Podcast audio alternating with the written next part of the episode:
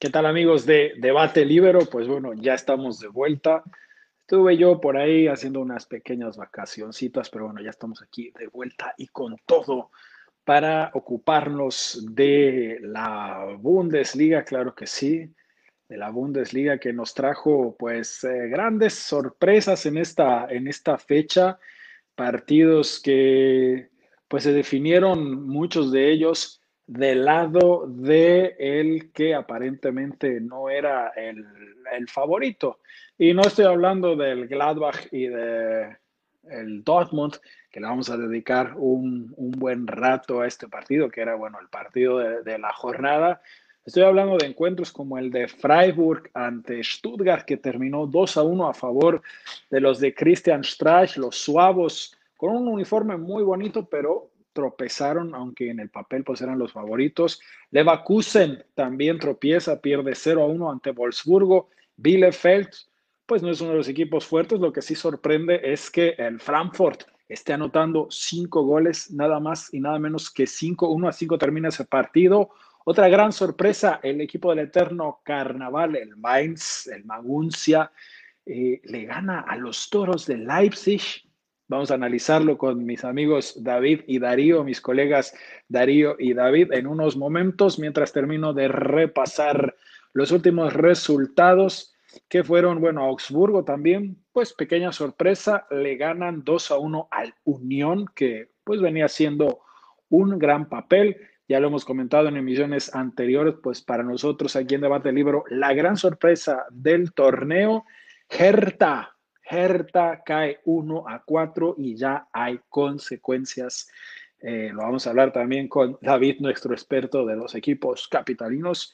Y bueno, Schalke, ahí sí no hubo sorpresa. El Bayern no para, no tiene miramientos ante ningún equipo al que se le plante, aunque sea el último, van con todo y tratan de anotar uno y otro y otro goles. Hubo algunos fallos adelante, pero 0-4 termina para los bávaros. Y el Hoffenheim 3-0, ahí tampoco hubo una gran sorpresa. Vamos a repasar la tabla rápidamente. Hasta arriba el Bayern, sigue el Leipzig, Leverkusen, tercero Wolfsburgo ya muy cerca, Gladbach subiendo como la espuma en quinto, Frankfurt supera al Dortmund nada más y nada menos. Dortmund cae hasta la séptima posición. Eh, el Unión Berlín tropieza un poquito, pero bueno, sigue siendo una gran campaña para los capitalinos. Abajo está el Freiburg, Stuttgart, Hoffenheim, Augsburgo, Werder Bremen, que sale un poquito de zona de descenso. Hertha, Arminia, Bielefeld, que bueno, con ese tropezón, pues se vuelve a comprometer. Colonia, pues otra vez en problemas. Mainz trata de salir adelante y el Schalke, bueno, el Schalke, el Schalke es, es todo un tema que vamos a analizar con calma. ¿O qué me dicen mis queridos David y Darío? Un gran saludo hasta México y hasta la Argentina. Y bueno, ¿qué les pareció? Si quieren eh, y están de acuerdo conmigo, muchachos, pues comencemos con el partido de la jornada, duelo de Borussias. Borussia, le explicamos rápidamente a la gente que tenga algo de curiosidad, significa Prusia. En algún momento, pues estas zonas eran parte de Prusia. Eh, se dice por ahí, hay varias leyendas, eh, que el Dortmund escoge este nombre porque había justo en el lugar donde fundaron el club una cervecería antes que se llamaba Borussia. Por el lado de los potros del Gladbach, aparentemente hubo un equipo que se llamó FC, o sea, Fútbol Club Borussia, y de ahí los nombres, los dos están muy cerquita, pero bueno, ¿qué les pareció el encuentro, muchachos? Marco Rose en primer, en primer lugar, un gran saludo hacia México, a mi querido colega y amiga David, lo mismo que para ti, Israel, que nos ha sorprendido con un corte de pelo, un corte de cabello muy del estilo de Oasis, tenés un corte estilo eh, Liam Gallagher, el, ex vocalista de los Oasis, ¿eh? Stand By Me y todas esas canciones que nos han deleitado. Eh, dicho esto, sí, vamos a arrancar ahora sí con, el gran partido que nos ofrecieron los Borussias. Me gustó la intro tuya, explicando un poquito a la gente por qué la diferencia entre unos y otros. Pero dicho esto, eh, quiero decir de que eh, ganó el equipo que utilizó el sistema táctico de Carlos Salvador Virardo en el 86, que lo creó Carlos, y el que utilizó Franz Kaiser Alemania a la Copa del Mundo. El equipo de Gladbach eh, utilizó un, interesante 3-5-2 eh, con laterales externos trabajando por afuera. Me gustó muchísimo el trabajo de Neuhaus y Kramer en el centro del campo, en el eje, y creo que ese fue el péndulo donde se sostuvo el equipo, porque eh, cuando, el cuando el eje funciona bien, el equilibrio entre defensa y ataque se hace sólido, se hace interesante, y desde ahí le propuso el partido el equipo de Marco Rose, que es un entrenador que como aquí en Debate Libero lo hemos manifestado muchas veces, es de los más grandes entrenadores, no solo de la Bundesliga, sino también del de, eh, resto del continente europeo. Eh, quiero destacar eh, cuando los entrenadores tocan las perillas y las teclas para que la música suene correcta, el ingreso de, de Turam, el, hijo de aquel gran lateral francés que supo levantar la copa en Francia 98, conquistó su gol en el minuto 78. Eh, quiero decir con esto que el entrenador entendió que vio la defensa de, del BBB, del Dortmund, desgastada en el momento indicado para que ingrese Turán.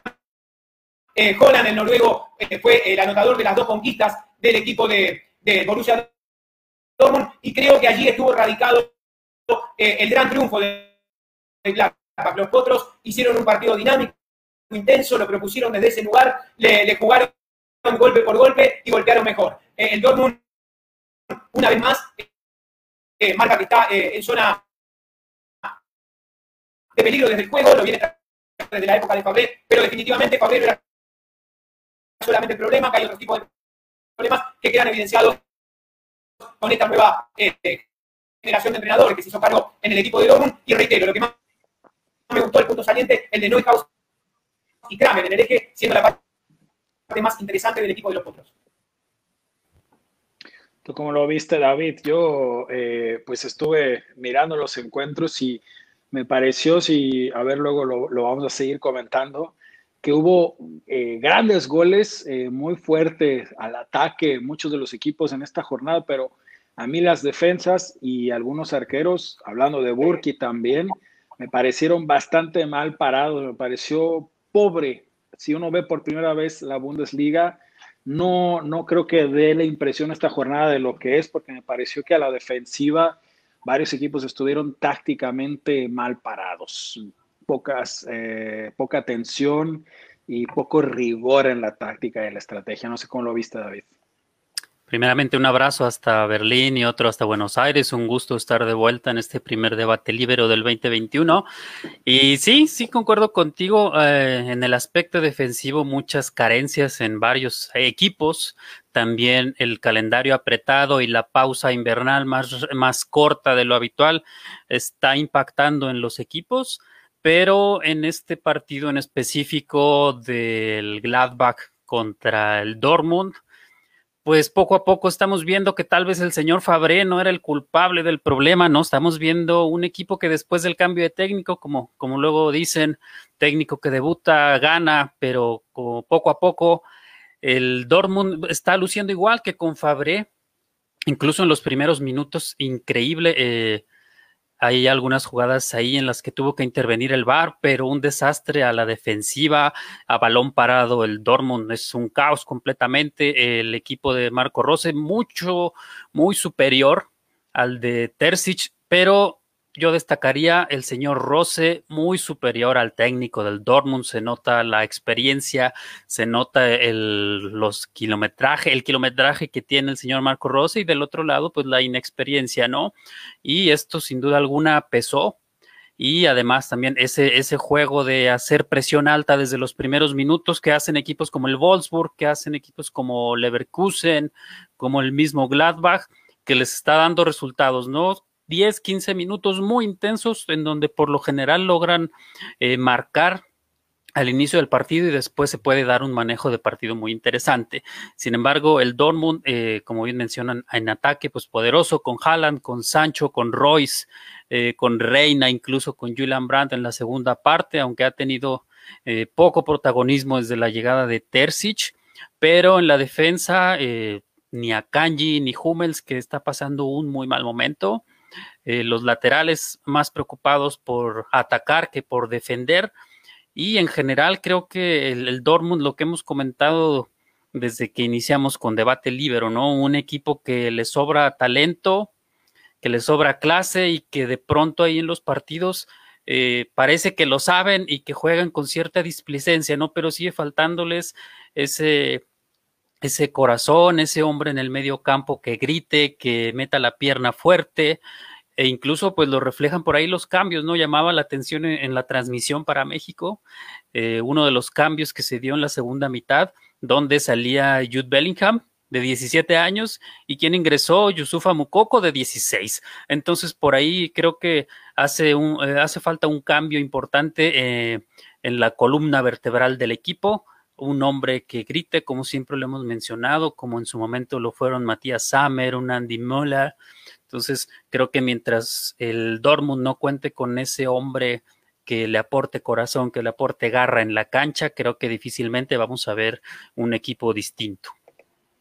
Eh, por ahí, no sé cómo vieron, muchachos. Claro, Darío, claro, adelante. No, no, que si me permitís, porque, porque David me dejó picando la pelota, me la quiero parar de, pecho y bajarla, porque me nombró a Matías Sammer y Ando Moller, eh, y, quiero ser muy breve con esto y por supuesto te cedo la palabra, Israel. Eh, Creo que lo que está perdiendo, y lo hemos dicho aquí en Debate Libre desde hace mucho tiempo, el Borussia Dortmund, es el ADN. El ADN es aquel que supo darle a mediados de los 90 Otmar Hitchfeld, con esa generación que marcó David, con eh, eh, Matías Sammer, el líbero, con Andy Meller, con Kargen Riedel, y más acá en el tiempo el que le supo dar Jürgen Klopp, hoy entrenador del Liverpool, con jugadores eh, fogoneros, como se dice aquí en Argentina, guerrilleros, que combaten como Ilgan Gundogan, no tienen un futbolista hoy que se enoje, que se pelee, que salga embarrado. Todos son muy buenos futbolistas.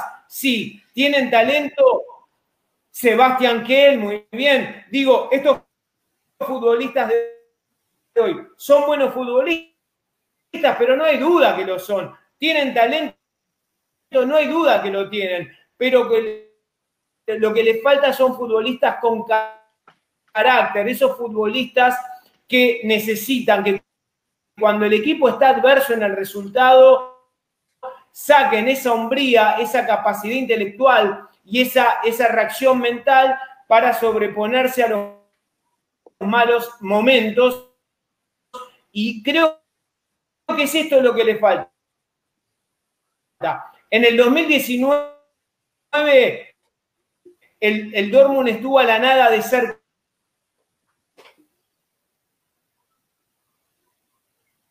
Ahí se nos fue un poquito la, la conexión. Campeón, le llegó a, la segunda ronda y creo que también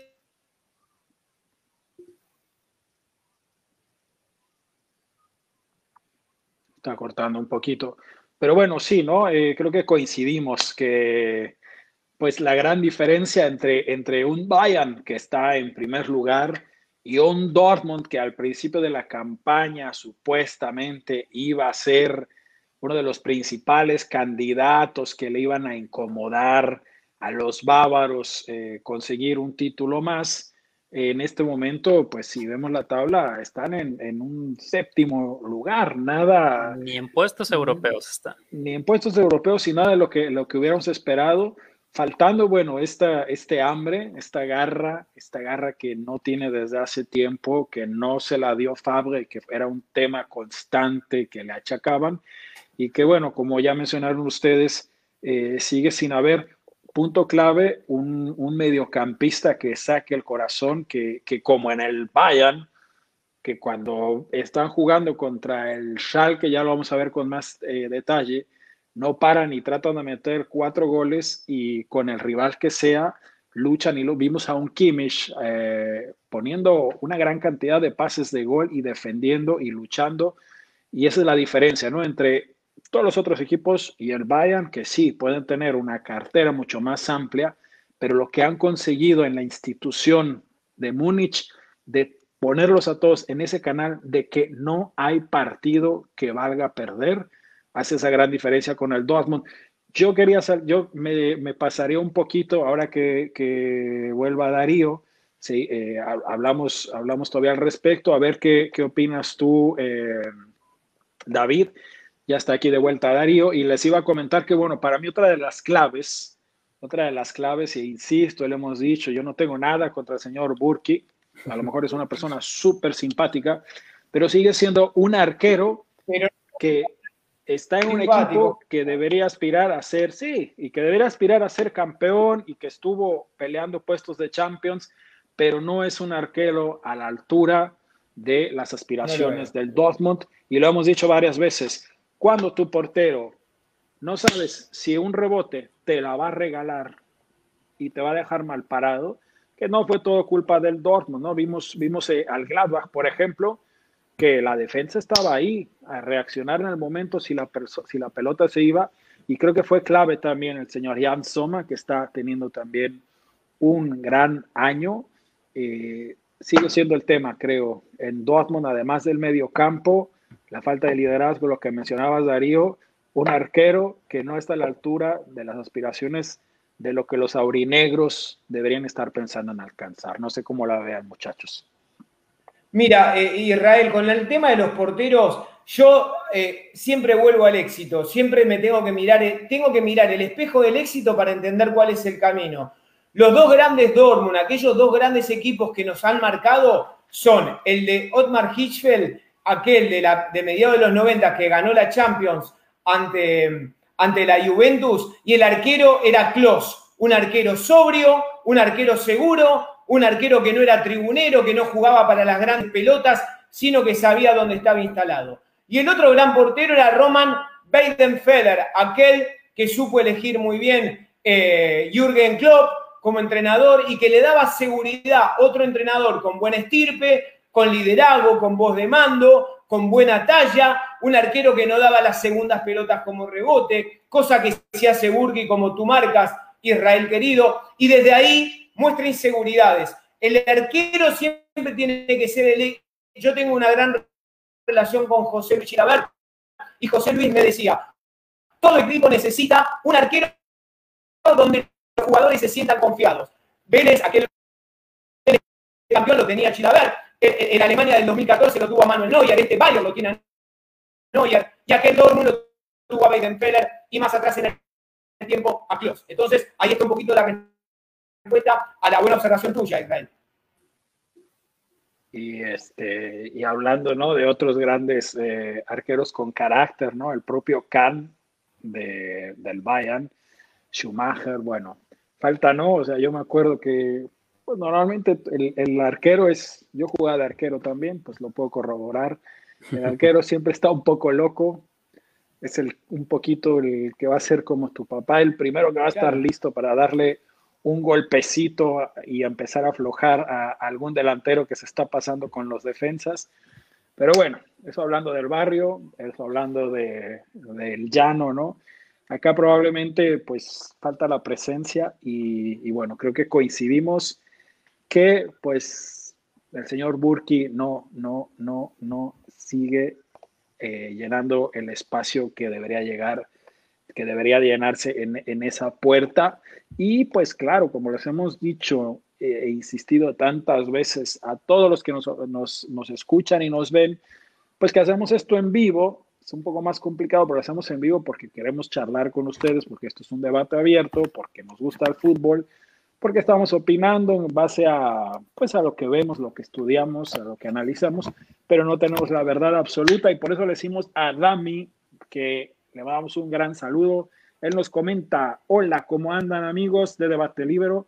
El Bayern Leverkusen con Alario no pudo con el Wolfsburg y se aleja de la punta por su parte, los Potros ganaron. ¿Podrán los del Gladbach llegar a vencer al Mega Bayern? Pues se la hizo al Leipzig, se le hizo creo que a Leverkusen también. Yo creo que es candidato para, para darle un golpecito al Bayern. Lo hemos dicho también, ¿no? El problema del equipo de Rose que juega muy bien es que tiene un desgaste físico muy, muy grande y la banca quizá no le alcance, pero con suerte los Potros eh, pueden llegar a meterse, yo diría, hasta un tercer puesto. No, y eso, eso que mencionas del desgaste físico lo ha venido arrastrando a lo largo de la temporada en la Champions, en la propia Bundesliga. que si los partidos duraran 75 minutos, otra sería la historia en la tabla general. Sin embargo, es, es, eh, de llamar la atención la cantidad de goles que reciben en los últimos minutos del partido. Le costó el triunfo ante el Leverkusen que mencionabas, que recordarán ese partido por la postal de Valentino Lázaro con el gol de Escorpión, que no les alcanzó.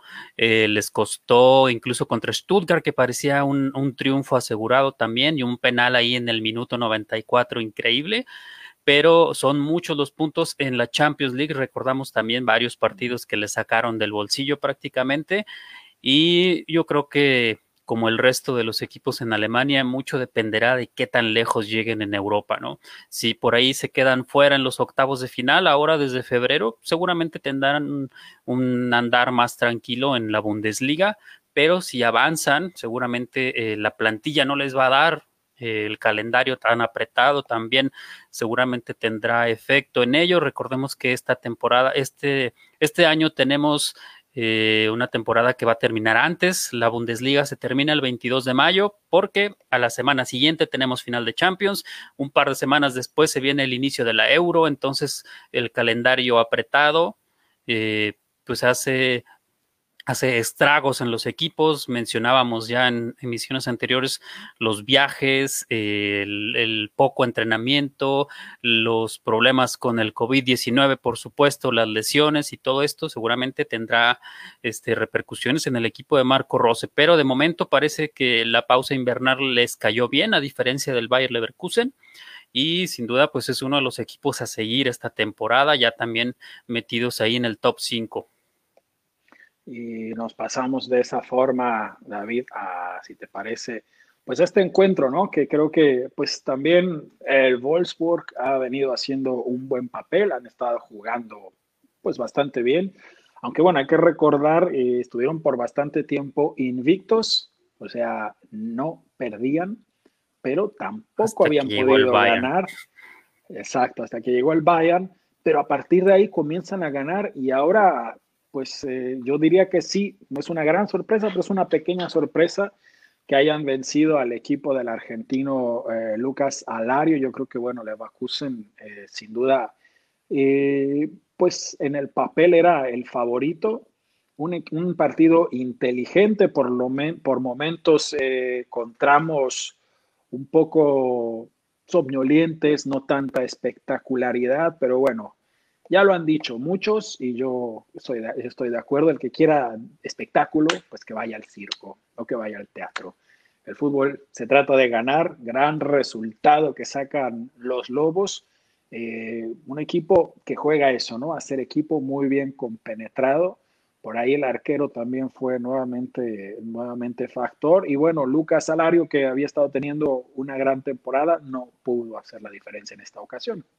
A mi gusto, un poco injusto el resultado. Digo, Wolfsburg, como mencionas, un equipo muy sólido que es muy metódico. El señor Oliver Glasner, por lo general, su once es inamovible. Sin embargo, es de los equipos que más ha sufrido casos de coronavirus y esto lo ha obligado a hacer cambios. Sin embargo, eh, los jugadores que han entrado a sustituir a los titulares lo han hecho bastante bien. Uno de ellos, el lateral izquierdo, Paulo Otavio, que incluso en esta, esta jornada fue destacado por la Bundesliga por ganar 30 duelos durante el partido. La jornada anterior eh, también destacado por haber marcado el sprint más rápido, por ahí superior a los 35 kilómetros por hora. Entonces, un jugador que está tomando minutos, está apoderándose de esa banda izquierda junto con Renato Steffen, lo están haciendo muy bien. Del otro lado, también por las bajas de coronavirus, eh, ha tenido que mover a Riddle Baku, que hemos destacado como uno de los fichajes de la temporada. Kevin Mbabu está de vuelta en la lateral derecha y se han complementado bastante bien. Y ese triángulo que han logrado formar en el centro también del medio campo, con eh, Arnold por izquierda, por Schlager, Schlager en la derecha y con Yannick Gerhardt ah, detrás de Wout Beckhorst, sin embargo, eh, eh, tienen un sistema interesante. Estos tres mediocampistas están constantemente formando un triángulo y rotan sus posiciones. Entonces se vuelve un equipo muy interesante, muy sólido. Atrás, eh, también para mí otro de los fichajes de la temporada, el francés Lacroix. John Brooks por ahí medio titubea en algunos partidos, pero es una defensa muy sólida. Mencionabas también a Castells, que es un portero que recibe pocas oportunidades en su selección, siempre es llamado, pero es el segundo detrás de Thibaut Courtois, pero es un portero muy sobrio, muy sólido, muy seguro. Y, que ha sido parte importante de este Wolfsburg en los últimos años y que además junto con el Bayern son los equipos que tienen menos derrotas en la temporada.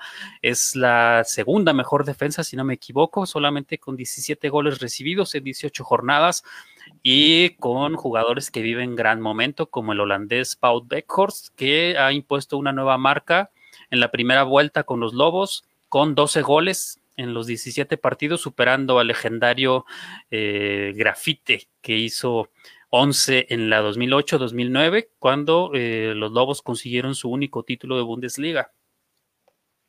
Una, una, historia pues larga y de mucho cariño entre los brasileños y, y el Wolfsburgo. Fíjate que tuvimos oportunidad de, charlar con, con Paulo Octavio, gran tipazo, y bueno, él pues eh, llena este estereotipo del brasileño alegre, sonriente, una, gran persona con la que hemos pasado unos momentos bastante agradables. Y bueno, ¿no? Lo que mencionábamos cuando este, fútbol distinto a lo que vimos en otros partidos, este, esta escuela, esta nueva escuela que la llaman de, fútbol alemán. Eh, por acá en Wolfsburgo, bueno, creo que es muy notorio que el señor Oliver Glasner arma sus equipos de atrás para adelante y siempre importante tener a jugadores como Beacos que aunque no anotaron, pues eh, así como el propio Lewandowski, aunque no meta goles, eh, es un factor siempre, ¿no? Porque te tiene atentos a dos defensas al menos mientras que por, por los laterales o por, por otras zonas eh, te llegan al ataque. Leverkusen, bueno, el señor eh, Peter Voss, ¿no? Lo hemos mencionado bastante, creo que estamos de acuerdo que ha mostrado poco a poco una evolución, ya no es este que hablamos mucho del fútbol heavy metal como lo bautizó Klopp, ya no ha perfeccionado este tipo de fútbol, pero como el propio Klopp, está más atento a la defensa, como decías, resultado engañoso, entre comillas, porque bueno, el fútbol es así. Sí, eh, ahí este, recalcar un poquito, el propio Glasner en la conferencia tras el partido lo mencionó. Eh, después de 15 minutos, los Lobos tuvieron suerte porque tranquilamente se pudieron ir 2 a 0. El Leverkusen empezó con todo, presionando arriba, incluso una de Lucas Alario al poste eh, por ahí otra también buenas atajadas de Castells y cuando más presionaba el Leverkusen llega el gol eh, sorpresivo, un centro de Renato Steffen, eh, entra por el costado derecho Riedel Baku, remata de cabeza y los mató anímicamente, les pegó muchísimo al equipo de Peter Bosch. Por el lado izquierdo, Pablo Otavio no perdió un solo duelo con Diaby, que venía siendo un, un demonio por la banda derecha durante toda la temporada. Durante la segunda mitad también no supo el equipo de Peter Bosch abrir el cerrojo de Glasner. E incluso en el aspecto físico se notó también, por ahí del minuto 75 tuvo que mandar tres cambios de golpe para intentar modificar el, esquema y la situación física de su equipo y desafortunadamente a los instantes después uno de los jugadores que ingresaron se tuvo que ir lesionado, hay un accidente con Paulo Otavio y ya no se pudo reponer. En los minutos finales, el equipo de Wolfsburg simplemente se trató de mantener la pelota bien parados atrás, el propio eh, Glasner, lo resaltó, bien parados atrás, pero cada llegada generaba peligro. Y ojo que eh, si sigue con el buen momento el equipo de Wolfsburg, incluso Oliver Glasner se puede convertir ahí en candidato para algún otro equipo de mayor jerarquía, llámese Borussia Dortmund, Borussia Mönchengladbach, por ahí, porque es un técnico que con poco ha logrado hacer mucho. Sí, con mucho orden sobre todo y lo que decías, ¿no? Nos les saludamos eh, a Jesús, eh, gran aficionado del Dortmund, que también ha compartido micrófonos con nosotros y que nos dice, los Lobos no son espectaculares, pero obtienen buenos resultados, no como tus pobres aurinegros, mi querido Jesús, en este momento, que no les está yendo bien, competirán por Champions, ¿no? Y Darío, pues esta cuestión del, como decía David, ¿no? Y esto es importante, meter el gol, aunque sea en el momento menos pensado, ¿no? Y lo hemos visto en muchas ocasiones, que el equipo que parece que está siendo dominado aprovecha un descuido y ahí cambia la narrativa del partido porque cada jugada puede cambiar el destino de un encuentro Y eso, eso lo sabe hacer el señor Glasna y eso lo saben hacer los Lobos, que lo dicho, no son espectaculares, pero cumplen. Eh, mira, Israel, eh, el fútbol tiene momentos. ¿eh? El, el, fútbol tiene narrativas que se están direccionando hacia momentos del partido. Yo puedo tener un efecto dominador sobre mi rival durante gran parte del juego, pero donde mi equipo sufre una pequeña desconcentración, yo termino por perder mi partido. Donde mi equipo eh, puede ser un equipo de espera y de contraataque donde yo encuentro al equipo rival dormido, puedo ser efectivo. Quiero decir con esto que, hay, que dar, el golpe de efecto en el momento adecuado. Eh, con, respecto al equipo de Oliver Glasner, que el equipo de los Lobos, me pareció que hizo un partido eh, correcto, me pareció que hizo un partido inteligente desde la parte mental, entendió que tenía que hacerse fuerte por su lado derecho, ahí donde trabajó muy bien eh, Baku, un futbolista que David Nevares fue el primero en este programa que se encargó de resaltar a ese futbolista. Tengo que ser eh, realista con esto, era un futbolista que a partir de lo que marcó David en aquel momento, hace unos meses atrás, empezó a observarlo más detenidamente, eh, porque Baku tiene versatilidad, puede jugar en diferentes sistemas tácticos, puede jugar con línea de cuatro de lateral derecho o en su defecto como en el partido ante el Leverkusen trabajando sí por banda derecha, pero más adelantado. Ahí hubo una conexión muy interesante entre Baku y Mbabu. Mbabu que eh, supo hacer una gran primera temporada, especialmente en la primera ronda de la pasada temporada, donde Bayern fue campeón, pero que después sufrió una lesión importante y el gran lateral derecho, Mbabu, sufrió, eh, lógicamente, en su regreso eh, cuestiones físicas que, que no llevaban a buen puerto su rendimiento. Me gustó mucho la Croix, el, defensa central, porque un defensa central lo que tiene que hacer es primero protegerme, darme seguridad y a partir de ahí sí tener buen desplazamiento en ofensiva, que el chico lo ha hecho en diferentes momentos eh, del partido. Con respecto al equipo de la aspirina, al Bayer Leverkusen,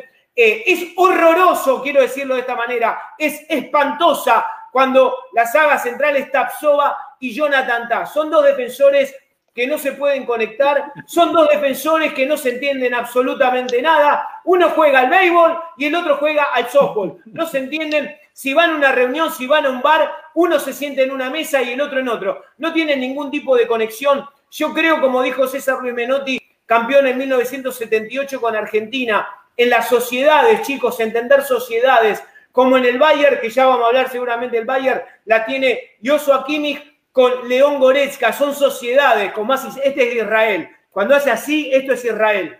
La sociedad eh, Thomas Müller, el rejuvenecido Müller con Robert Lewandowski, el mejor jugador del mundo, que lo hemos dicho acá en debate libre hace ocho meses atrás. El mejor no es ni Cristiano ni Messi, está en la Bundesliga y es polaco y es Lewandowski. Sociedades, lo de Tatsova con Jonathan Ta es horroroso, defienden mal en pelotas detenidas, no saben jugar con el balón en movimiento, trabajan muy bien los delanteros a espalda de ellos, el truco está bien, no le sobró nada al Wolfsburg, no le sobró nada, pero es un partido correcto y se lleva los tres puntos a casa.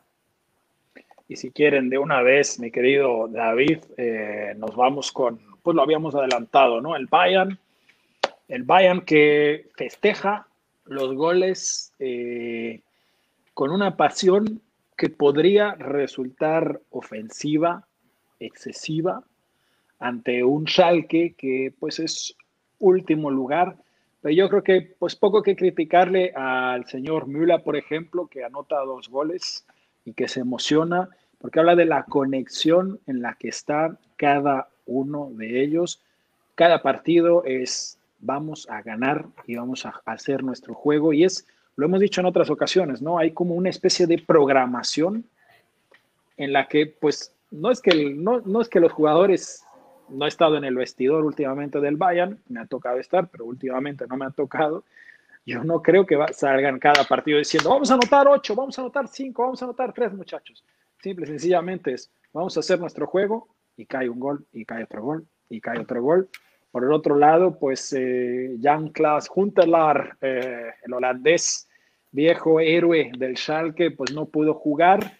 Hace 10 años que los Azul Prusia entonces todavía jugaba el señor Noya, que tiene un récord impresionante ahora sin que le anoten goles. Eh, tanto tiempo ha pasado desde que los Azul Prusia, desde que el Schalke no, los mineros no sacan oro del lado del Bayern hace una década. Y pues creo que es inminente el descenso, ¿no? No sé cómo lo ven. Bueno, eh, aquí hay una, una cuestión para muchos aficionados un poco triste, porque desde enero la Bundesliga toma tintes del Bayern Múnich. Parece que cada jornada desde que, desde que retomamos la liga después de la pausa invernal, eh, todos juegan a favor del Bayern. Y esta jornada perdió Leipzig, perdió Dortmund, perdió Leverkusen y todos los planetas se alinean y ya eh, en un par de jornadas, en un par de semanas, el Bayern ya tiene siete puntos de ventaja y se ve muy lejano que alguien le pueda incluso pelear un poco el título. Esto había pasado, incluso mencionaba Darío hace un par de temporadas, me tocó estar en, la, en los cuartos de final del, hace dos años entre Hertha y, y Bayern, y en aquel momento el Dortmund tenía ocho puntos de ventaja en febrero sobre el Bayern eh, en ese momento todavía con Nico Kovac. Y recuerdo que en una entrevista con Robert Lewandowski, él decía, bueno, pues vamos, eh, partido a partido, eh, son, son siete puntos de ventaja, pero el Bayern lo puede hacer y efectivamente al, final lo logró. Y ahora parece que desde muy temprano la Bundesliga ya está, ya está asegurada nuevamente para los de Múnich. Y bueno, destacabas lo de Manuel Neuer, supera el récord de Oliver Kahn Ahora es el líder absoluto con 197 partidos sin recibir gol en la Bundesliga, pero con un mucho, eh, con muchos menos partidos jugados y destacar también lo que ya decía Darío con Lewandowski, que se mete al club de los grandes goleadores al alcanzar su gol 500 en su carrera profesional. Y gran mérito, creo que, bueno, eh, así como nos contaba Darío que por ahí a lo mejor se sentaba en un lugar y a lo mejor cada uno de la defensa se juntaba, se, sienta en otro lugar. Si salen a cenar, eh, Noya y su defensa y su medio campo, Kimmich y Goretzka, pues les tiene que pagar la cena porque gran trabajo de la media y gran trabajo de la defensa del el Bayern, que digo, el gran mérito que tiene Noya es que aún jugando en un equipo en el que pocas veces te atacan, está siempre despierto, ¿no? Y así vaya ganando 4 a 0. Al señor no le gusta que le metan goles y no ya está listo para que no le anoten. Pero qué gran trabajo de la. Me encanta la media de, del Bayern. Ojalá hubiera un poquito más de competencia. Sigue siendo interesante que este impulso que le dio el título de Champions a la Bundesliga, que ahora se está siguiendo mucho más, eh, encuentre a la gente que se está apenas interesando con la, en la Bundesliga con una, pues del segundo puesto hacia abajo tan apretado, ¿no? Ojalá que hubiera estado más reñido.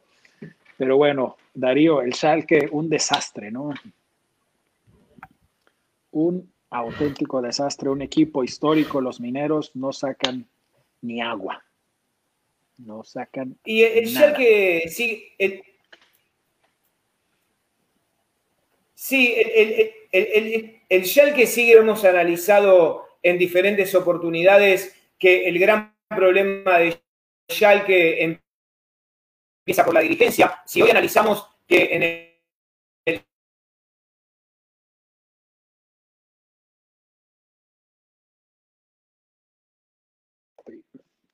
se nos cortó un poquito la comunicación. En el Rey de Europa, en Bayern Múnich, habían tres fútbol hoy eh, León Goretzka, hoy uno de los mejores mediocampistas del mundo también, y nada más ni nada menos que eh, la figurita más difícil en cuanto a la parte económica que le costó a Bayern Múnich, que es Leroy Sané, un futbolista proveniente del Manchester City de, Pep Guardiola, pero que surgió ahí, de, la zona minera de, de Gelsenkirchen. Entonces hoy estábamos hablando que de 11 futbolistas habían tres jugadores que habían salido de, los Azul Prusia. Entonces ahí es donde uno tiene que hacer hincapié yo por lo menos no, hablo del programa, no hablo de debate, sino desde mi lugar, porque es a título personal lo que voy a decir. Digo, eh, no, no, quiero caerle tanto al actual equipo, al actual entrenador del Schalke, porque uno hace nombres propios y uno sí dice que la figura del Schalke en la derrota de 4 a 0 fue Farman el portero, es porque el resultado podría haber sido un verdadero escándalo. Porque la figura del partido, la figura, no del partido, pero la figura del Schalke 04 fue el portero. Entonces estamos hablando de que con un 4 a 0 fue la, figura fue el portero, esas sabiendas que el resultado podría haber sido escandaloso. Eh, en Bayern Múnich eh, es un acierto esto de Flick de colocar a, a Niklas Zule, un futbolista que a mí particularmente no me gusta de central, lo pongo en el género de los Jonathan Ta, un futbolista pesado, torpe con el balón. A mí particularmente nunca me gustó Niklas Zule, pero el acierto de Flick de colocarlo por banda derecha, tiene cosas de Klosterman proyectándose. Hoy hizo un buen partido Zule por, por, por el lateral. Lo que ocurre es que Zule, cuando comete un error de los que comete en la saga central, ya queda expuesto el mano a mano el delantero con el mejor portero del mundo, que es Manuel Neuer. Ahora, si comete un error por banda, eh, tiene la línea lateral que lo protege. Entonces ahí me parece que es un gran acierto. Eh, lo mejor de Bayern está una vez más en la zona media, en el, en, el medular, con Joshua Kimmich, el mejor medio centro del mundo, eh, y, León Goretzka, y Tomás Miula, que lo voy a decir a título personal, es el mejor jugador alemán de la actualidad. Por robo, señor el mejor jugador de la actualidad, además para el señor eh, Joaquín lo que debe dormir larga siesta eh, de Flix.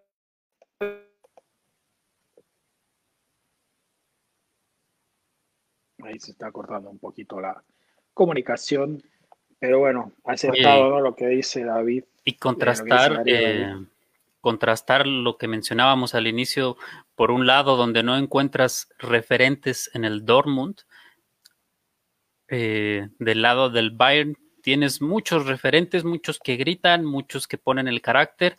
Tienes a Manuel Neuer, tienes a Kimmich, tienes a Müller e incluso a Lewandowski si tú quieres, pero son varios los que pueden tomar ahí el liderazgo, los que pueden pegar un grito, los que pueden meter la pierna y levantar al equipo y por supuesto pues un plantel mucho más vasto. Sí, ¿no? Que creo que esto es también el gran mérito y lo que le granjea a, los bávaros el título de Champions, y es que a diferencia de escuadras como la Juventus, que desde que llegó el señor Cristiano Ronaldo, gran jugador, pero parece que hay una dependencia demasiado grande. Ya no hablemos del viejo y conocido problema que tiene el Barcelona, que es completa y absolutamente eh, dependiente de Messi desde que su medio campo, desde que se fueran los Puyols y pues Iniestas, ¿no? Que eran pues los que de pronto te hacían el partido. Si, si Messi no anda bien, es difícil que, que, el Barcelona gane. En cambio acá lo que sucede en el Bayern es que no importa cómo ande Lewandowski o cómo ande Müller, o incluso Noia o el que sea, siempre hay alguien que, responde. Y para, para eh, alcanzar a ver todos los partidos. Oye, una antes, una antes para cerrar con el tema del Bayern.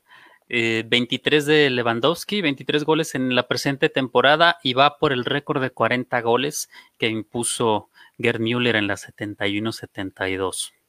Y me parece que Kimmich impuso también un récord de asistencias creo que se aventó seis pases de gol, aunque no todos entraron. ¿Cómo viste al, Leipzig, Darío, nuestro viejo amigo, gran estratega, el señor Nagelsmann? Pues cae, cae una dolorosa derrota. Le ha pasado esto a los toros, a diferencia del Bayern, jugando bastante bien, con una política de fichajes muy distinta, jugadores que de verdad llaman la atención, grandes jugadores, pero esa gran diferencia de todos los equipos eh, en comparación con el Bayern, que partidos que no estaban presupuestados para perderse, pues se pierden, ¿no? Un rival pues infinitamente inferior y aún así los toros no consiguen llevarse los tres puntitos. Un buen partido con algunas desatenciones de los dos lados.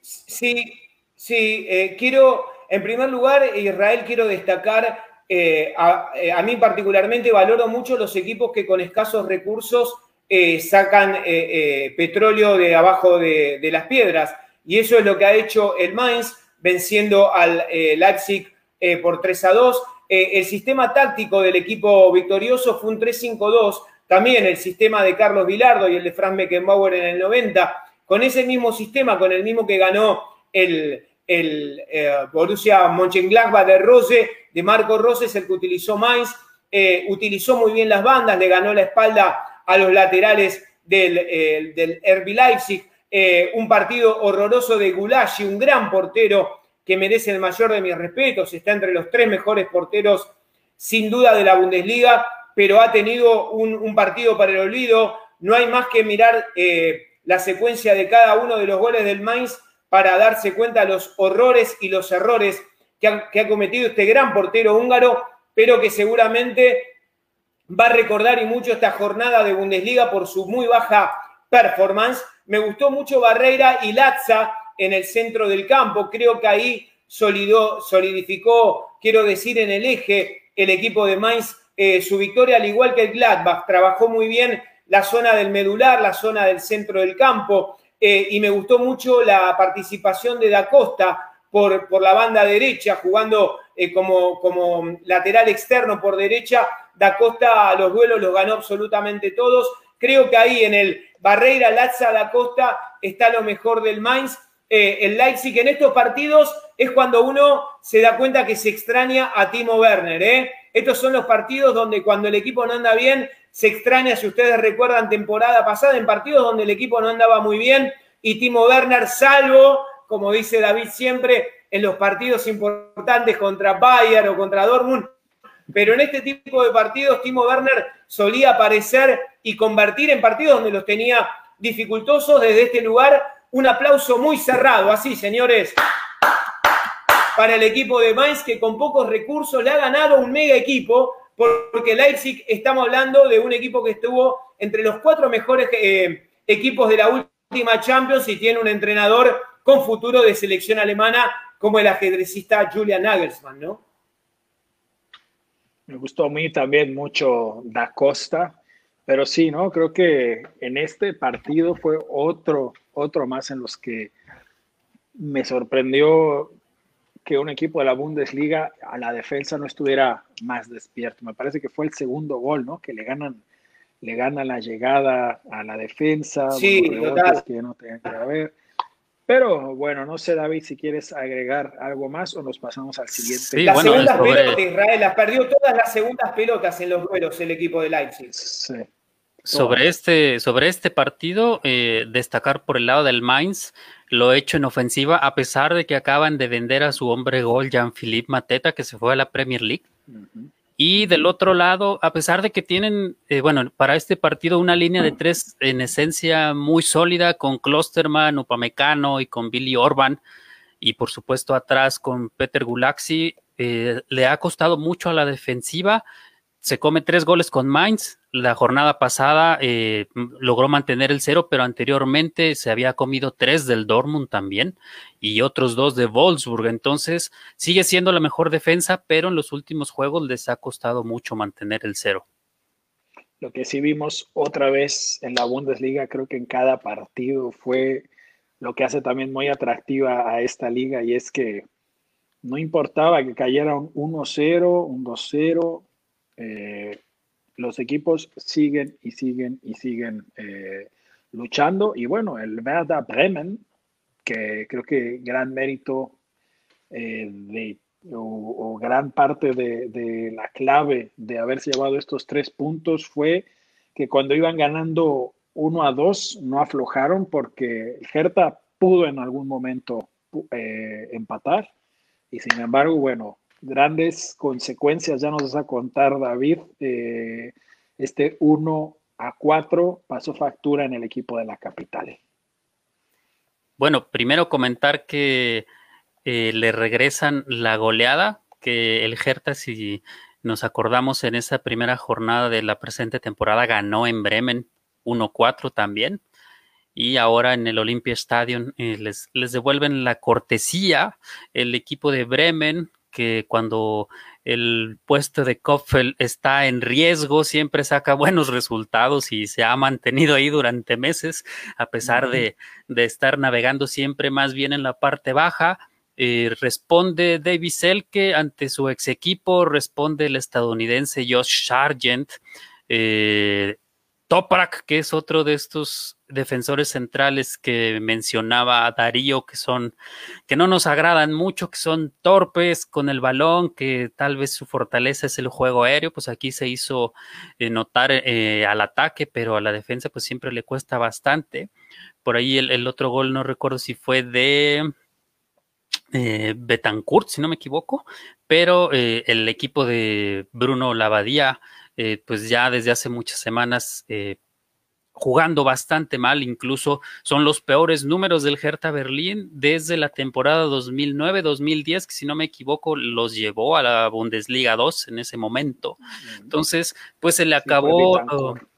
Se le acabó la paciencia al nuevo dueño del Hertha, pero ahora sí sacó la barredora porque también se fue el señor Pretz, que era, era hasta ayer, hasta ayer el señor Mijael Pretz eh, fue durante mucho tiempo el director deportivo del Hertha Berlín. Hay que recordar, el señor Pretz es también el goleador histórico del Hertha Berlín. Por eso lo habían mantenido, lo habían respetado durante mucho tiempo, a pesar de los malos resultados. Pero se le acabó la paciencia al que pone los billetes, al nuevo inversor del Hertha. Se fue la Abadía, se fue también Pretz, se queda hasta el final de temporada Arne Friedrich otro histórico del Hertha Berlín. Eh, va a tomar el puesto del señor Pretz y pues eh, la lógica y los rumores alrededor de la capital eh, suena para que regrese otro histórico, el señor Paul Dardai, que, nunca debió irse. Nunca debió irse del Hertha Berlín, que el señor Paul Dardai trabaja muy bien con los jóvenes, con muy poco logró meter al Hertha Berlín en la 16-17 a la Europa League y siempre los estuvo durante los cuatro años que estuvo al frente del equipo, con muy poco dinero los estuvo siempre peleando entre el séptimo, el octavo lugar logró incluso eh, bajo su mando, se lograron el desarrollo de grandes jugadores. Eh, bueno, se logró la venta de John Brooks al Wolfsburg, que después se consolidó. Eh, después jugadores también como el mismo, el eslovaco que está ahora en Köln, que se me va el nombre. Duda, o Andrei Duda, por ejemplo, se fue también Valentino Lázaro al Inter de Milán. Entonces, había hecho un gran trabajo, sin embargo, el año pasado cuando llega el nuevo inversor, se hablaba de que quería al equipo que fuera protagonista, que mencionaban incluso ahí en la capital un Big City Club, y pues quita al señor Dardai porque no es tan mediático, no es el perfil que le gustaba al nuevo dueño, y pues bueno, ya sabemos la historia, lo hemos comentado, llegó el señor Ante Chovich, que se fue muy pronto, después llegó Klinsmann, después se fue Klinsmann, llegó después, se queda su asistente, luego llega la Abadía, que durante el cierre de la temporada anterior parecía un proyecto interesante, con la llegada de jugadores como Lucas Tussart, Wendosí, Mateus Cuña, Piatek, eh, Alexander Svolow, una inversión el, colombiano John Córdoba que llegó para esta temporada. Entonces, una inversión superior a los 100 millones de euros desde la temporada pasada. Y pues por, por supuesto ahí en la ciudad lo contrastan con el Unión Berlino que está peleando puestos europeos y que no ha gastado desde su ascenso a la Bundesliga, no ha gastado ni un millón de euros por esta política por esta política que ya conocemos de fichar eh, jugadores libres o solamente préstamo, ¿no? Entonces, ahí los contrastes en la capital. Y bueno, nos da risa Darío David porque, como mencionabas, eh, porque fue el, nuevo inversionista el que dijo que se vaya, que se vaya y ahora lo quiere de vuelta. Infame, infame el partido de Cuña que falla un penalti y que bueno, mira, todavía tú puedes fallar un penalti, ¿no, Darío? Pero vas perdiendo, puedes darle aire a tu equipo, una jugada muy bonita, porque este, este, esta jornada tuvimos verdaderamente goles muy bonitos y, y unos armados con unos toques veloces impresionantes, fútbol bonito el que se está jugando ahora en Alemania. En la defensa, lo, lo he dicho, no tanto. y de pronto Cuña podía dar un pasecito hacia un lado, la quiere meter él como para sacarse la espinita del penalti y la mando para afuera. Y es como el síntoma, ¿no? De, creo que es muy sintomático, eh, creo que esto, yo diría, para mí esto es como la imagen de, de la jornada, porque es sintomático esta cuestión que le pasó al Hamburgo, vamos a llamarla así como tenemos la dormontitis, yo le diría la hamburguetitis, o sea, esto de creerte un equipo grande que vas a jugar de forma espectacular y luego no haces nada, contrarrestado, como mencionabas, Darío, el Unión, que a veces juega al catenacho, que juega feo, pero que dice, tengo pocos recursos, no voy a salir a hacerme Superman, al juego bonito, a jugar tiki-taka, voy a primero a no perder y luego a ver si metemos un gol. Sí, no, bueno, contrastar, eh, por ejemplo, lo de el Unión Berlín hasta la derrota a media semana con el Arbe Leipzig, no había, había sumado puntos ante todos los grandes. Recordemos que gracias a Neuer, el Bayern no perdió en el Anderalten Fosterei, le pegaron al Dortmund, le pegaron al Leverkusen, eh, empató con el Gladbach, si no me equivoco, y empató por ahí con Wolfsburg también, entonces contra el top 5 había sumado puntos siempre, ahora a excepción del Arbe Leipzig, ¿no? Y de llamar la atención incluso lo que ocurrió en Berlín, mientras en el centro de la ciudad había una, una protesta y una manifestación con miles de rusos por esta situación política.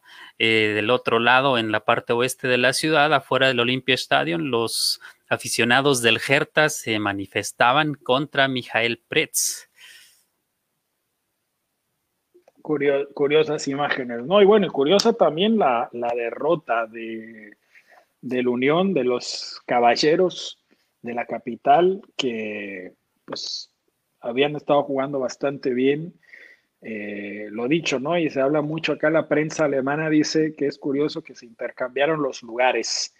El Unión está en el lugar en el que esperaba uno que estuviera el Hertha y el Hertha está en el lugar en el que esperaba uno que estuviera el Unión. Juego, juego de conjunto, juego pues no espectacular, pero lo dicho, ¿no? Pues sacan lo que tienen que sacar y con, con alma y con corazón, igual que el Freiburg, que le pega a los suavos que habían estado jugando bien, que tienen una cartera mucho más grande, aunque han sufrido, aunque se han ido últimamente a segunda división, pero bueno, detrás uno de los sponsors es eh, Mercedes, trajeron, sacaron un uniforme muy bonito, color negro, pero bueno, más bien fue un, uniforme que hizo alusión a una especie de luto porque vuelven a dejar puntos, vuelven a dejar esta oportunidad de ponerse arriba.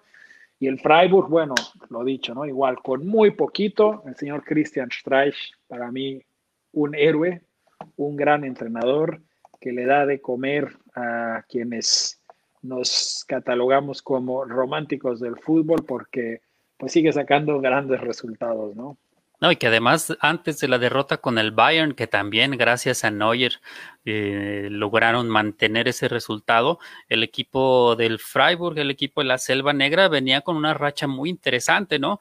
Y también eh, destacar del otro lado lo de Materazzo, que el Stuttgart suele jugar bastante bien de visitante, sin embargo, eh, ahora no les alcanzó, pero sigue siendo de llamar la atención, sobre todo el ataque eh, del Stuttgart con el argentino Nico González y también eh, que ha recibido el premio dos veces eh, en esta temporada del novato del año, el, atacante Bamanguituca, que también es, un jugador que seguramente la próxima temporada lo vamos a ver en un equipo de más jerarquía.